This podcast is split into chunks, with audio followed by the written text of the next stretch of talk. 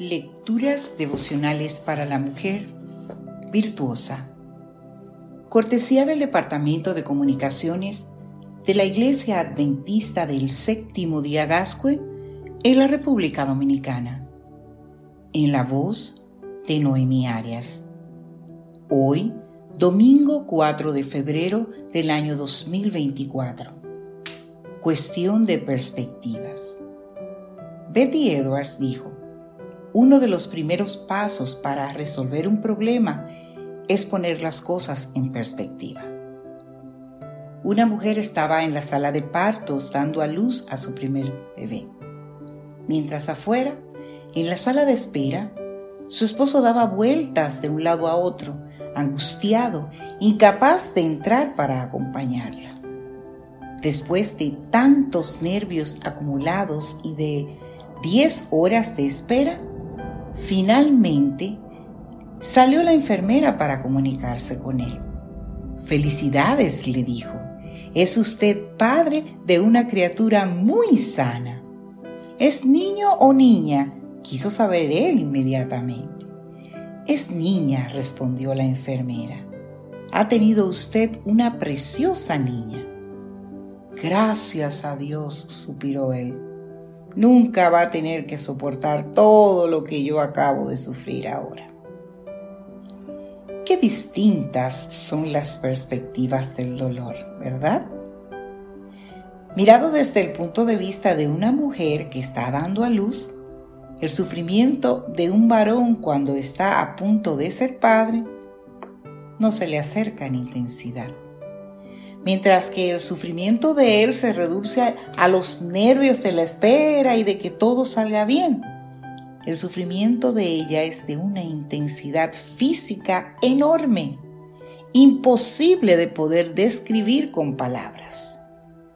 La perspectiva es un asunto importante en lo que al dolor se refiere. Sea lo que sea que estés viviendo hoy, y que te sientas incapaz de superar e incluso de explicar con palabras, quiero que te alejes un poco y ores al respecto, pidiéndole a Dios la perspectiva correcta de lo que sucede en tu vida, particular dentro del marco general del gran conflicto. Y para ayudarte a tomar esas perspectivas, aquí van algunos textos bíblicos que espero y deseo te puedan ayudar a superar esos problemas o más bien a descubrir que tal vez no lo son en realidad. El libro de Romanos en el capítulo 8, versículo 28 nos recuerda, sabemos que Dios dispone todas las cosas para el bien de quienes lo aman.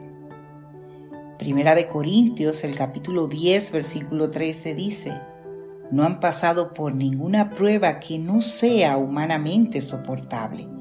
Y pueden ustedes confiar en Dios que no los dejará sufrir pruebas más duras de los que puedan soportar.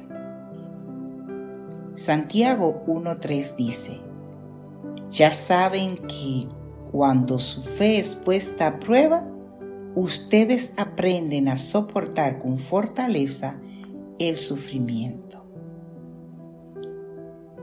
Y el cuarto texto bíblico que quiero dejarte para que lo analices y descubras que quizás tus problemas no son problemas y si lo son, tienen solución, está en el libro de Hebreos, el capítulo 12, versículo 2.